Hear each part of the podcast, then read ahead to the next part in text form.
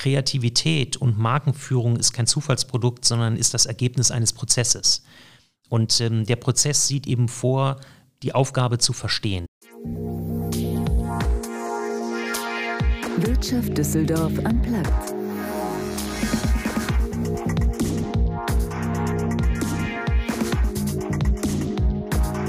Liebe Zuhörerinnen und Zuhörer, wir, die iFishing GmbH, freuen uns sehr darüber, den heutigen Podcast präsentieren zu dürfen.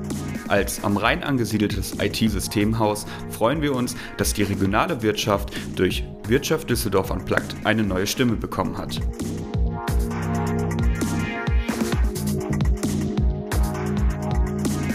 Hallo und herzlich willkommen zu dieser neuen Folge von Wirtschaft Düsseldorf Unplugged. Heute habe ich Christian Rätsch bei mir zu Gast und er ist Geschäftsführer von Saatchi und Saatchi Deutschland. Saatchi und Saatchi ist weit über die Grenzen der Werbeszene ein Begriff, denn für die international tätige Werbeagentur mit Geschäftszentrale in New York arbeiten rund 7000 Mitarbeiter weltweit. 1970 in London gegründet, ist die Agentur heute in rund 80 Ländern mit knapp 140 Niederlassungen vertreten und der deutsche Hauptsitz, der ist hier bei uns in Düsseldorf. Was der Anspruch an eine international agierende Kommunikationsagentur heute ist, wie sich die Agenturarbeit in den letzten Jahren verändert hat und wie man es schafft, Menschen mit immer neuen kreativen Ideen zu begeistern. Das alles erzählt er mir jetzt im folgenden Gespräch. Christian, ich freue mich sehr, dass du da bist. Vielen Dank für die Einladung. Ich freue mich, hier zu sein. Ja, sehr schön, dass wir es geschafft haben. Ja, wir legen am besten direkt los. Wir machen ja immer sieben Fragen in 60 Sekunden. Das wollen wir natürlich auch mit dir machen. Bist du bereit? Ich bin bereit. Erste Frage. Welche Persönlichkeit hat dich geprägt? Mein erster Chef. Äh, was liest du gerade? Ich habe der Wahl gelesen, ganz spannendes Buch. Computer oder Face-to-Face? In Corona-Zeiten Computer. Was bedeutet für dich Kreativität? Menschen bewegen. Einzelgänger oder Teamplayer? Team. Drei Attribute, mit denen du Düsseldorf verbindest.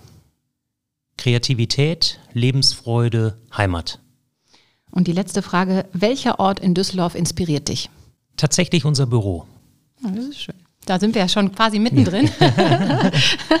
also als Agentur muss man mit neuen, frischen Ideen kommen und ähm, man muss die Leute immer wieder begeistern. Ihr habt jetzt gerade, das habe ich so im, in der Vorbereitung auf die Geschichte äh, gesehen oder auch ging ja auch durch die Medien eine große Kampagne für Oreo gemacht. Und äh, da ging es so um das Thema, den Moment wahrnehmen, im Hier und Jetzt wieder ein bisschen mehr ankommen und das Leben genießen. Ist das in eurer Branche noch realistisch? Also die Anforderungen an so Agenturen wie eure sind ja gestiegen. Wir reden da sicherlich, also wir nicht sicherlich, wir reden gleich nochmal über das Thema Agentur sowieso, aber die Anforderungen sind ja unheimlich gestiegen und äh, immer mehr gewachsen. Ist das noch realistisch, dass man so ein bisschen dem Druck entweichen kann? Naja, äh, Druck kann man auch produktiv sehen, ähm, denn wenn man in einem Zeitfenster etwas äh, schaffen soll, kreieren soll, ist das äh, durchaus auch äh, produktiv. Aber ähm, der Druck auf Agenturen ist immens gewachsen aus mehreren Gründen. Erstens haben die Märkte es schwer. Das heißt, wir haben auch unter dieser Schwere zu leiden. Wir müssen sie unterstützen, dass sie wachsen. Ähm, zweitens müssen wir gucken, dass wir vor die Welle kommen. Das heißt, die Digitalisierung, die neuen Möglichkeiten in Medien ähm, heißt für uns, dass wir das vor unseren Kunden begreifen müssen, um es dann unseren Kunden andienen zu können. Und äh, drittens ist das Standing der Werbung und der Kreativität auch schwer unter Druck durch die Digitalisierung. Und äh, dem müssen wir uns entgegenstellen. Hm, ihr habt ja auch richtig große Kunden, also das sind eure Partner. Ich habe äh, Telekom, E.ON und also da gibt es ohne Ende zu nennen. Ist da der Erfolgsdruck auch nochmal höher? Ja, das würde ich gar nicht sagen. Also ähm, wir arbeiten für mittelständische Unternehmen, B2B und B2C, also äh, Privatkunden und Geschäftskunden, für globale Player. Du hast gerade einen genannt, Procter, aber auch Ferrero mal als Beispiel genannt. Ähm, Daimler als, als Automarke, Renault. Ähm, ich finde, dass der Mittelstand auch gehörig unter Druck steht und uns äh, das Leben nicht einfach macht äh, oder andersherum, positiver formuliert, uns massiv herausfordert. Ähm, da würde ich keine Differenzierung machen. Der Markt ist einfach sehr herausfordernd, weil die Zugänge zu den Kunden heute fragmentiert sind.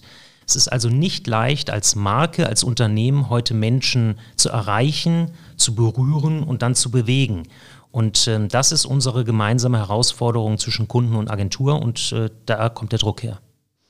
Und das Thema Agentur hat sich ja auch gewandelt. Klassisch, früher war es ja eben so klassische Werbeagentur. Heute muss man ja quasi Full Service anbieten. Und du hast eben schon gesagt, also es ist natürlich unheimlich breit geworden, auch das Angebot.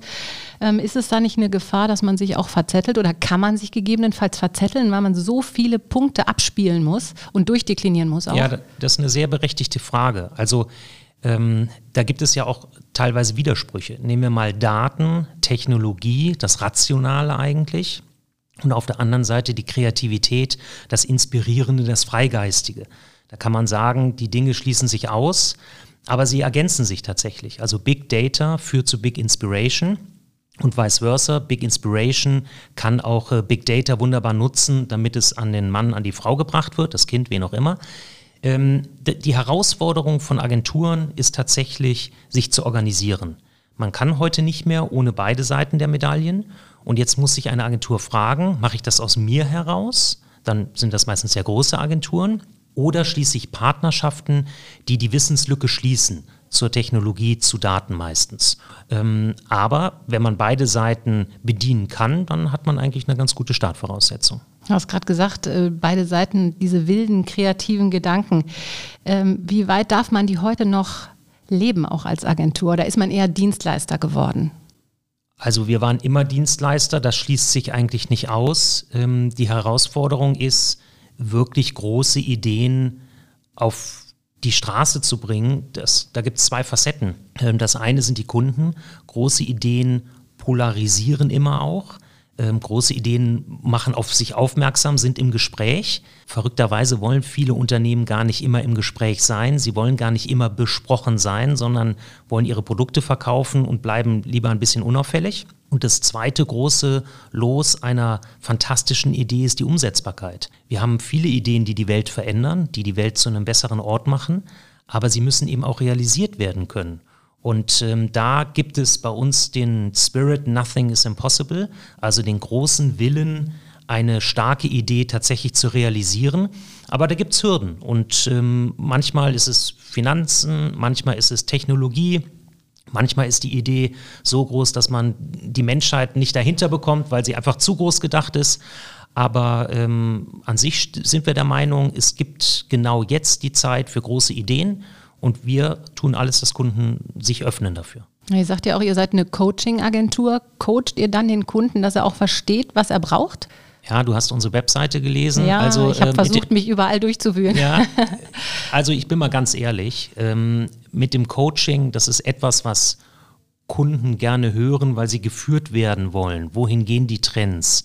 Ähm, was funktioniert. Aber das ist noch so, ja? Also, dass ihr das Gefühl habt, ja, die befragen euch auch. Als Berater. Aber das Absolut. ist ja gut. Ne? Man hört ja immer wieder irgendwie, ja, das, das wird so nebenher und bitte jetzt nein, macht nein, mal nein, für mich eine schöne Kampagne. Nein. Also, wenn man also was zu so sagen hat und, und gute Argumente hat und eben die Technologien, die Trends, die Bewegung verstanden hat, dann ist man natürlich gehört. Und das meine ich mit Coaching.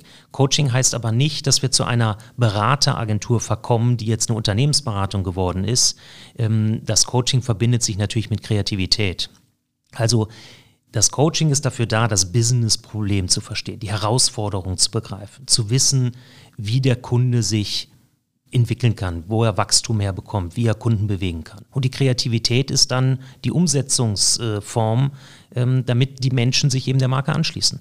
Also das, das bedingt sich. Wir sind aber eine Kreativagentur und nutzen Coaching, um die Dinge einzuordnen, die wir tun. Und wie ist das heute mit dem Verständnis für Marken? Wir haben jetzt Generation Z. Was äh, müsst ihr eigentlich heute bedenken? Denn diese Generation ist ja selbstbestimmt, also die informiert sich selbst aus dem Markt und so. Wie müsst ihr inzwischen darauf zurückgreifen oder darüber nachdenken? Wird die die Idee inzwischen von einer Agentur geschaffen oder guckt man schon genau, was macht die Generation, was macht mein Ansprechpartner und wie muss ich dann die Marke positionieren? Wie funktioniert das heute? Also ich versuche es mal sehr simpel, auch wenn es jetzt ein bisschen theoretisch wird. Ähm, der Kunde kommt mit einem Produkt, einer Lösung oder selber seiner Marke und will sie bekannt machen oder will etwas verkaufen. Und jetzt machen wir uns gut Gedanken, für wen ist das relevant? Also wen wollen wir ansprechen? Die Zielgruppenfrage ist wichtig. Dann bauen wir für diese Zielgruppen sogenannte Persona. Das heißt, wir, du musst dir das vorstellen, wir setzen in die Ecke des Raumes den Andi und der Andi ist stellvertretend für die Gruppe Gen Z, männlich, Alter 16 Jahre. Und dann überlegen wir uns für den Andi, wie kriegen wir das Produkt zum Andi? Und da gibt es viele Fragen. Das eine ist, was motiviert ihn oder was demotiviert ihn? Das müssen wir wissen in der Kommunikation. Da gibt es die Frage, welche Kanäle nutzt er?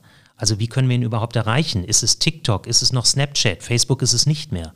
Ähm, dann fragen wir uns, welches ist der, der, die richtige Produktargumentation? Das heißt, zurück zu deiner Frage, wenn ein Produkt überhaupt relevant ist für diese Zielgruppe, Gen Z oder Y oder whatever, dann fragen wir uns, wie erreichen wir sie, Kanal, und wir fragen uns, mit welcher Botschaft erreichen wir diese Person. Also wir machen uns gute Gedanken, was diese Person hören will. Und dann spielt der Kanal eine Rolle, denn die Generation, die du angesprochen hast, machen alles nur nicht mehr Fernseh gucken. Und mhm. Sie sind Advertising-Hater. Sie mögen keine Werbung. Das heißt, du musst dich heute Zielgruppen nähern, diesen Zielgruppen nähern, durch spannende Inhalte, durch äh, Glaubwürdigkeit, auch Glaubwürdigkeit durch ähm, eine Rolle eben in ihrer Szene spielen. Ähm, deswegen gelingt es Turnschuhherstellern so gut, sich diesen Zielgruppen anzudienen. Ähm, das ist bei Büchern, äh, Verlagen, Magazinen äh, sehr viel schwieriger, da noch die Generation hinter die Marke zu bekommen. Und wir haben ja vorhin über diese ganzen Möglichkeiten äh, gesprochen, die es heute gibt. Wie schwierig ist es geworden, das alles unter einen Hut zu bringen, diese ganzen Schnittmengen? Ja, das, also die Schnittmengen sind auf der einen Seite begründet durch die verschiedenen Persona oder Zielgruppen, die absolut heterogen sind. Also wenn wir an die Generation unserer Eltern, vielleicht gibt es noch Großeltern, Großeltern denken, ja, dann ist die Tageszeitung für die ganz normal. Und dann ist vielleicht auch die Tagesschau ganz normal. Aber die Generation, die wir gerade angesprochen haben, liest weder die Tageszeitung noch guckt sie die Tagesschau. Also da haben wir eine Riesenkluft. Das zweite sind die Tonalitäten, also die, der Mindset der Generation. Da gibt es die Generation, die auf Relevanz achtet. Bringt es mich im Leben weiter? Ist es nachhaltig? Ähm, äh, Corona, also äh, äh tut es mir gerade was Gutes? Und dann gibt es Generationen, die sind immer noch sehr fixiert auf bringt mich das Produkt weiter? Was ist der Produktnutzen? Also diese Heterogenität ähm, müssen wir beherrschen. Und dann kommen die Kanäle. Und die Kanäle sind unheimlich vielseitig. Und ähm, da gibt es übrigens nicht nur Kanäle der Medien, also die großen social-medialen Plattformen oder die Printmedien oder die TV-Medien, sondern es gibt natürlich auch eigene Kanäle, die heute eine Rolle spielen. Und das ist anders zu früher. Heute spielt das Ökosystem der Kanäle der Unternehmen selber eine große Rolle. Die Webseite, die, äh, der Newsletter, ähm, die sind selber so wie ich es bei euch jetzt auch gemacht habe, ne, sich informieren, erstmal zu gucken, ja. mit wem und wie und so, das heute ist natürlich alles möglich. Ne? Genau, heute sind Marken selber Content-Produzenten. Sie sind selber eingestiegen in die Produktion von Inhalten und ähm, diese Balance zu finden, was ist richtig für wen, das ist die Herausforderung. Ja, das heißt ja auch immer wieder Eindenken in die Marke für euch, also in das Unternehmen an sich.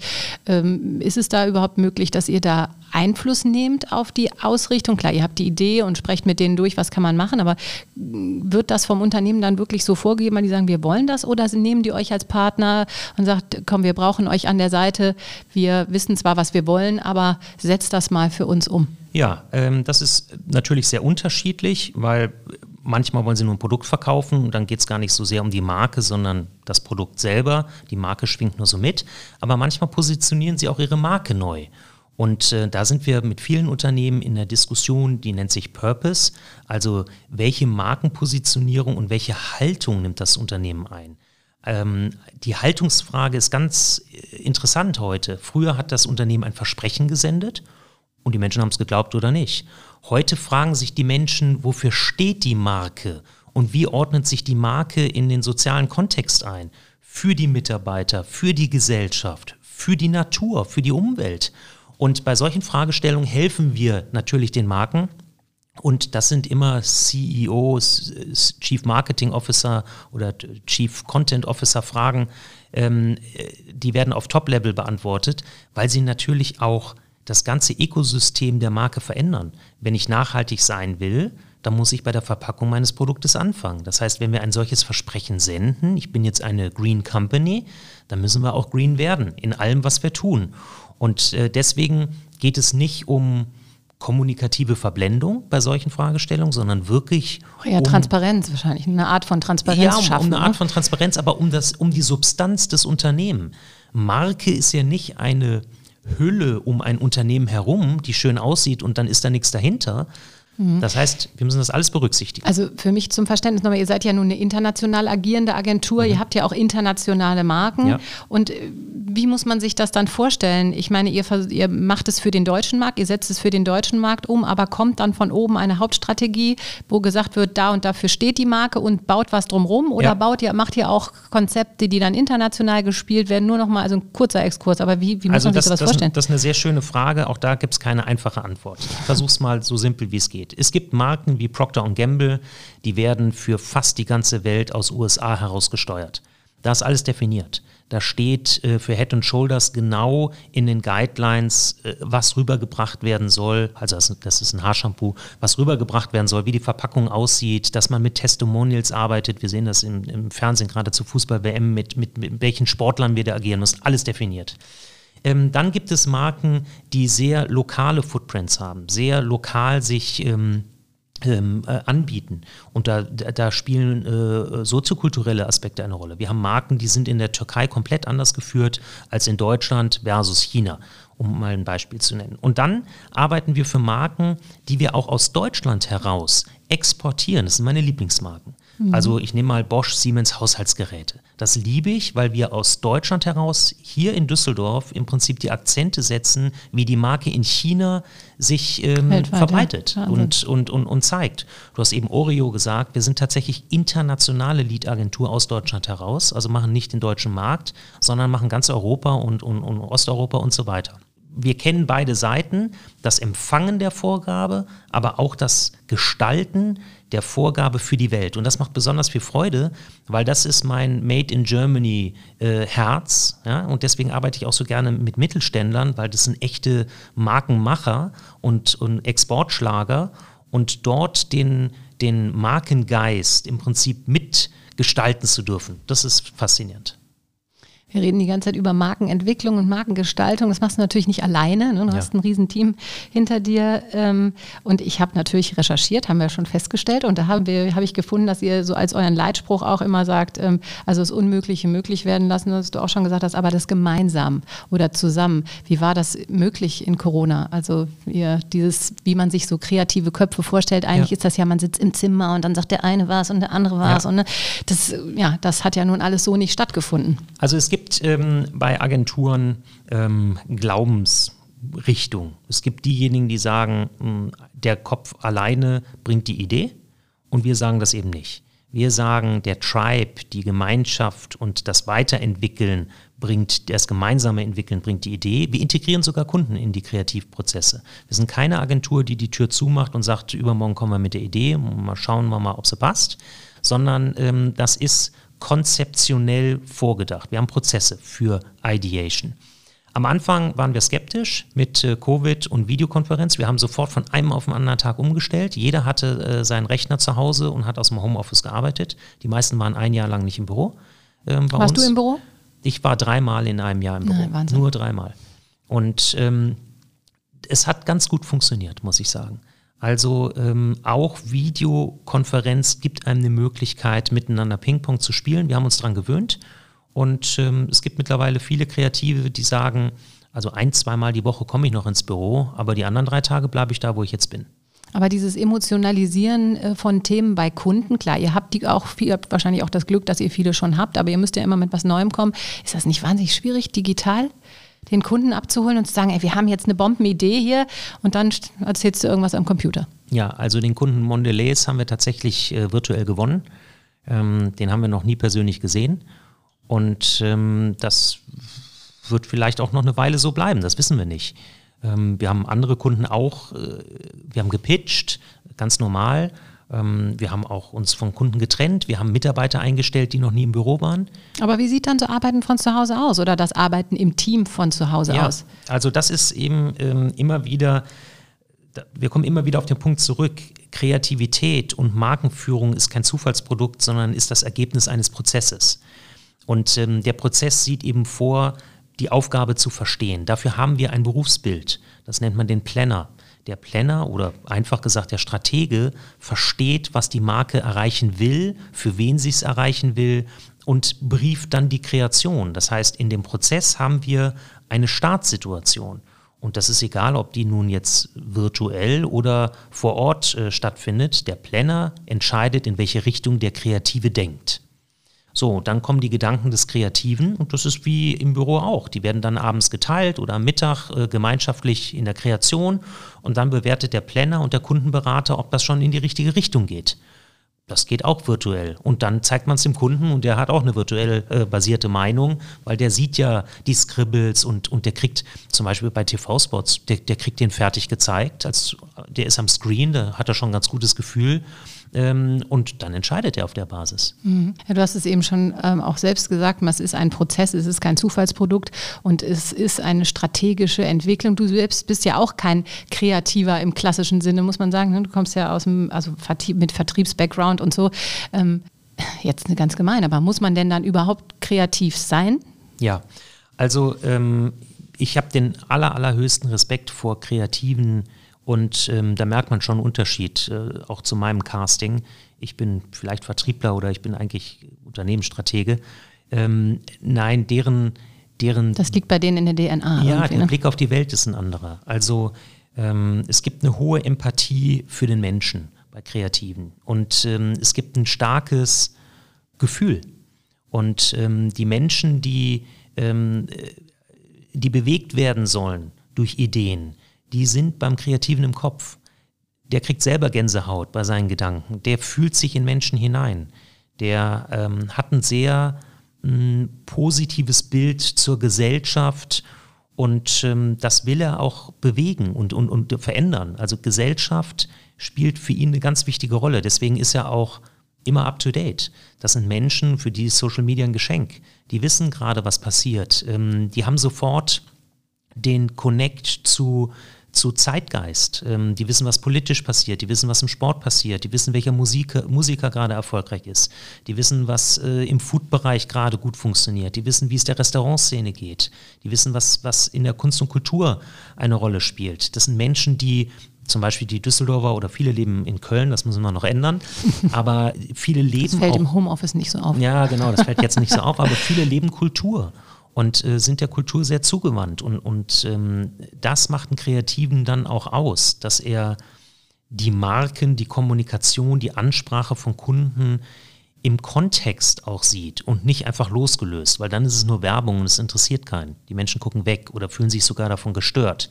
Das, sind, äh, die, das ist die schlecht gemachte Kommunikation. Die gut gemachte Kommunikation ist die, die man dann fühlt. Ja, quasi, ne? die fühlt man. Ähm, da ist man irritiert, positiv. Ich hatte eben vom Polarisieren gesprochen, da schaut man ein zweites Mal hin. Wenn sie richtig gut gemacht ist, sucht man sie. Ich habe gehört, auf YouTube gibt es da den, den, den Film, was ist das denn?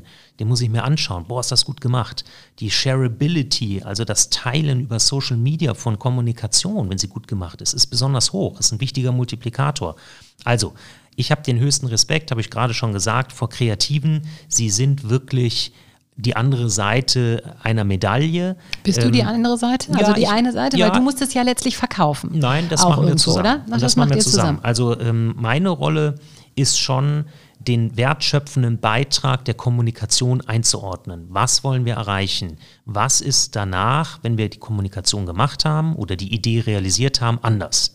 Aber das Ganze dann so zu inszenieren, dass das auch funktioniert, da kommt nochmal eine ganz eigene Magie rein. Und ähm, ich bin, also es ist besser als ein Kinobesuch, ich bin ein Riesenfan, in diese Schulterblicke zu gehen und, und, und, und zu beobachten, was die Kreation geschaffen hat. Nicht, weil ich dann es abschießen will und sage, ach, das passt nicht oder das gefällt dem, dem Kunden nicht oder was auch immer. Wo, wo sind die Gedanken hingewandert? Ja, wo sind die ne? Gedanken was ist daraus geworden? Ähm, mhm. ähm, und, und dann zu diskutieren und dann auch den Mut zu spüren, den Aufbruchwillen, ähm, der Kreation. Das ist Wahnsinn. Ist das was, was dich im Alltag auch beeinflusst? Also das sind ja Alltagsthemen. Ne? Ist das so, dass das in deinen Alltag Einfluss nimmt? Du bist jetzt auch noch zu Hause, dann hast du die Kinder da, dann jetzt Oreo zum Beispiel, ohne jetzt Schleichwerbung machen zu wollen. Aber das ist ja so, sitzt man dann da und denkt, okay, das habe ich hier, dann kann ich mit den Kindern nochmal sprechen. Das ist ja auch Generation Z, vielleicht hilft sowas auch.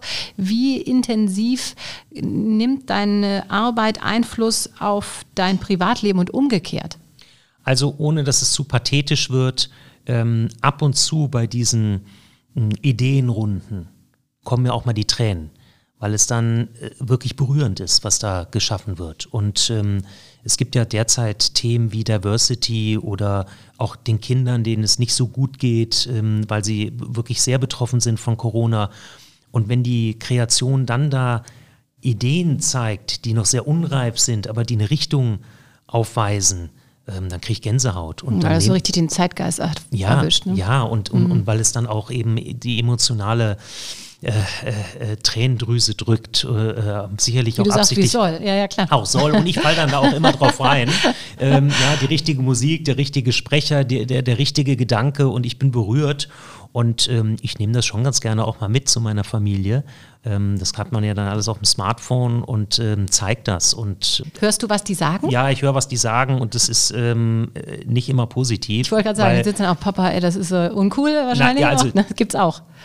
Wir reden über dann Werbung, weil mhm. ich gucke noch viel Fernsehen abends, ähm, wenn ich müde bin und ich bin auch ein Tagesschauseher oder Tagesthemenseher. Da sind dann keine Werbeblöcke mehr, aber vor der Tagesschau ist noch einer.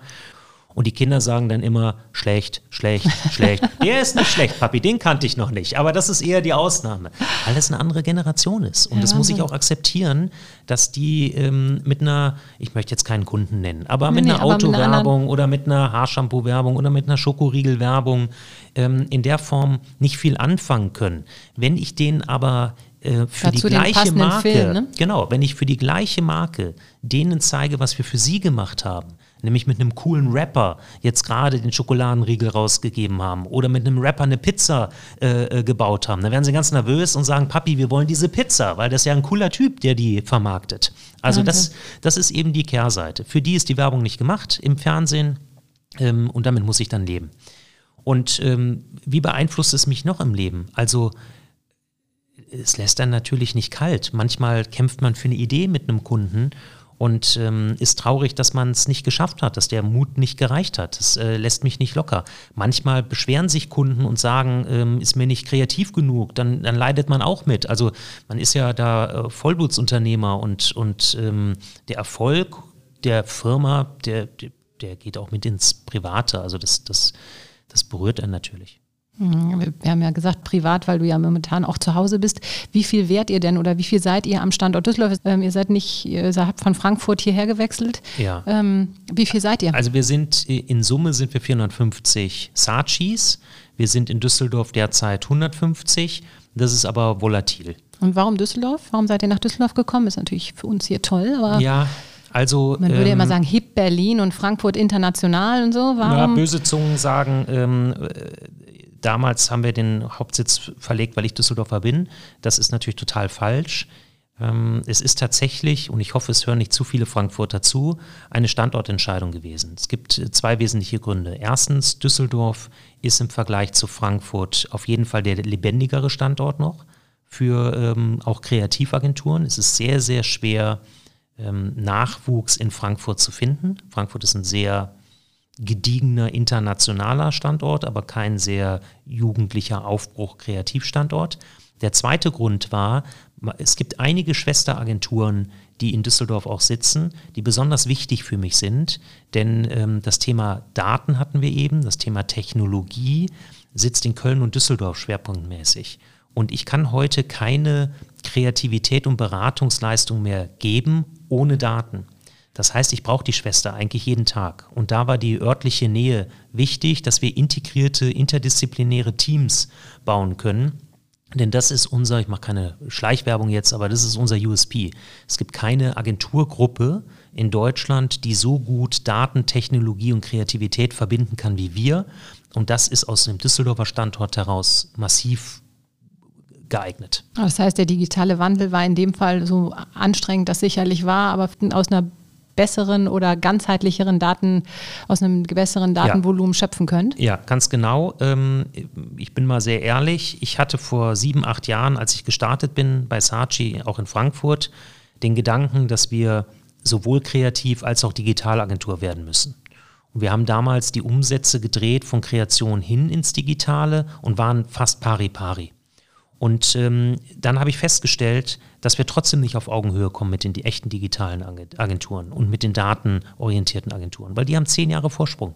Die haben zehn Jahre in Technologie investiert, wir haben zehn Jahre in People investiert, in Kreativmenschen. Das ist ein Riesenunterschied.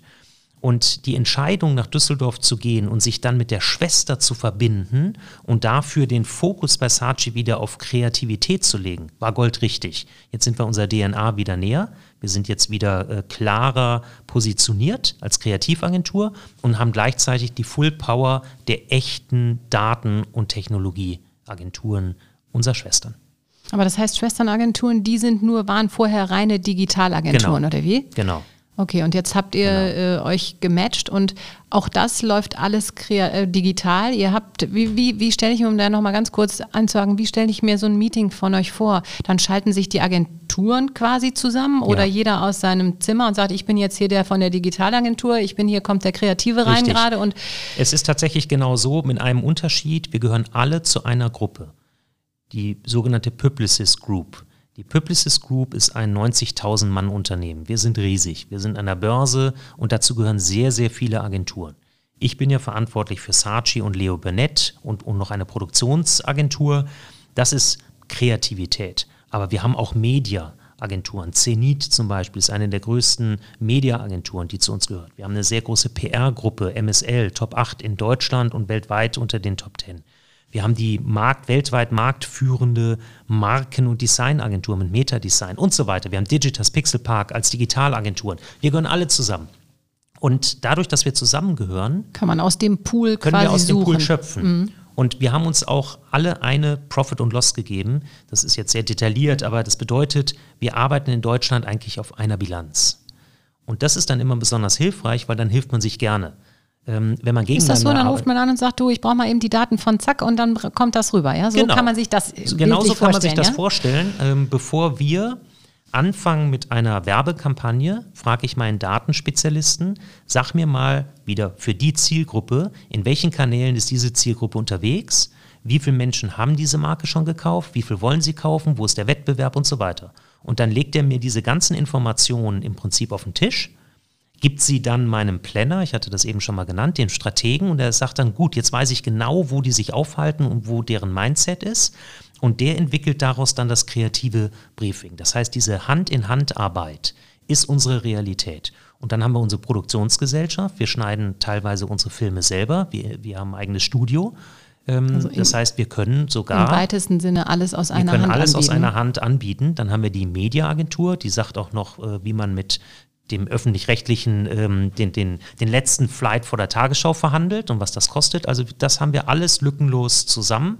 Und wie sieht das dann aus, wenn ihr wieder physisch zusammenkämt oder kommt? Habt ihr da schon äh, eine Perspektive? Und wie ist das dann? Dann bleiben die Leute am Standort Köln und dann Ja. habt ihr wieder Düsseldorf. Ne, Gibt es also, da neue Lösungen? Ähm, das ist nicht mehr so, wie es vorher war.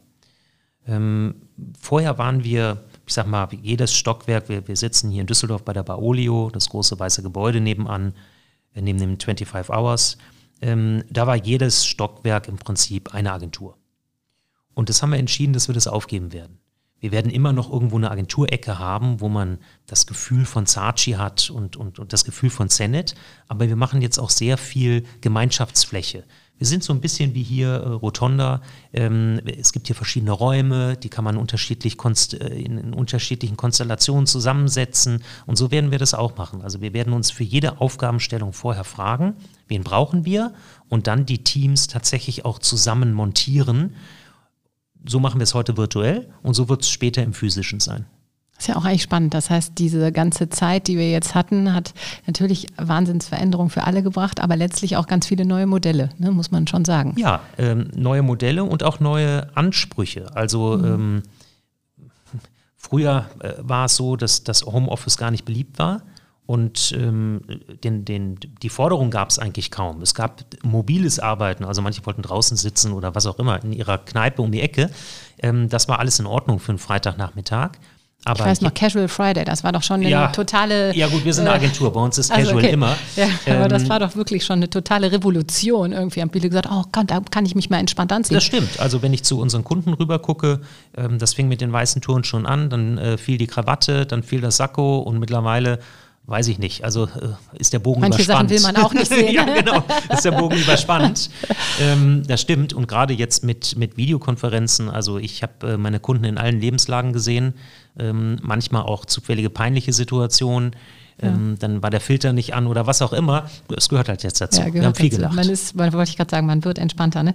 Also äh, leider ist die Zeit auch schon wieder rum. Ich könnte mit dir jetzt noch ewig reden. Wir machen es aber immer so, dass wir am Ende noch einen Mehrwert irgendwie so ein bisschen für den Hörer geben. In dem Fall ist es natürlich für mich äh, leicht, für dich gemein, aber wir reden ja über Düsseldorf. Wir sind in Düsseldorf und deswegen äh, ist so ein bisschen die Frage, ist Düsseldorf, kann, kann man sagen, Düsseldorf ist eine starke Marke und was könnte Düsseldorf so aus Marketing-Sicht noch besser machen? Ja, also äh, Düsseldorf ist eine okayische Marke. Ähm, ich fand, dass sie mal stärker war, muss ich ehrlich gesagt sagen. Ähm, ich finde, Düsseldorf ist zu konservativ. Das muss ich als Kreativer sagen. Ähm, aber wir, pflegen hier einen High-End-Standard. Und äh, wenn man sich mal zurückbesinnt, Düsseldorf hat hier die Toten Hosen. Düsseldorf hat den Punk erfunden, der dann nach England äh, geschwappt ist. Düsseldorf hat äh, äh, eine Kunstrebellion hervorgebracht. Die, Namen sind uns allen bekannt. Ähm, das vermisse ich ein bisschen. Ich äh, hätte ganz gerne ähm, weniger Parallelgesellschaft als mehr mitten aus der Gesellschaft heraus wieder Kreativität, Kultur und ähm, vielleicht auch so ein bisschen mehr improvisieren, als dass das alles so bis zum Ende durchdacht ist. Ähm, dann glaube ich, wird Düsseldorf auch wieder eine stärkere Marke. Übrigens, ähm, im Zuge des Brexits ähm, ist Düsseldorf für die Engländer, die die stärkste Kreationsnation sind in London, der größte Kulminationspunkt von Kreativen weltweit, ähm, sind hochinteressiert an Düsseldorf. Und, ähm, Was ja für uns spricht. was für uns spricht. Und in London ist die höchste Ausländer-Kreativrate weltweit. Also die meisten Kreativen, die in London arbeiten, sind gar keine Engländer. Und die finden das mit dem Brexit gar nicht so witzig, weil sie wollen Multikulti, sie wollen den Kulturaustausch und die Zentrenfrage entwickelt sich gerade. Wo wird das neue Kreativhub entstehen? Natürlich gucken alle nach Berlin, aber man darf das nicht unterschätzen. Düsseldorf ist nah, ist flugnah, ist für die irgendwie im Mindset ähm, ähm, gefühlt nah und das ist unsere Chance. Also ist eine gute Marke. Für mich ist es eine Love-Brand, sagen wir. Ich habe eine, eine hohe emotionale Bindung ähm, zu Düsseldorf, aber sie könnte noch mehr scheinen. Danke dir. Kann ich 100% bestätigen. Ich äh, sehe das genauso. Ich habe es auch witzig, weil wir mit vielen, oder ich stelle öfter die Frage eben, was kann Düsseldorf besser machen und so. Oder es ist immer wieder dieses Thema Kunst und Kultur, was so vielen aufstößt, in Anführungszeichen, dass man sagt, wir machen da eigentlich gar nichts mehr draus oder viel zu wenig und es wird gar nicht mehr so wahrgenommen. Deswegen ist es eigentlich interessant, dass immer wieder dieses Thema kommt. Und vielleicht ist es ja ein kleiner Impuls äh, nach draußen, wer auch immer das so hört, sich da einfach mal wieder mutig und eben freuen. nicht immer kontrolliert äh, an alles heranzuwagen. Mhm. Danke dir sehr, dass du da warst. Das hat mir viel Spaß gemacht. Wie gesagt, ich könnte noch ewig, ähm, aber wir wollen es ja irgendwie nicht überstrapazieren. Ich danke dir. Wirtschaft Düsseldorf am Platz.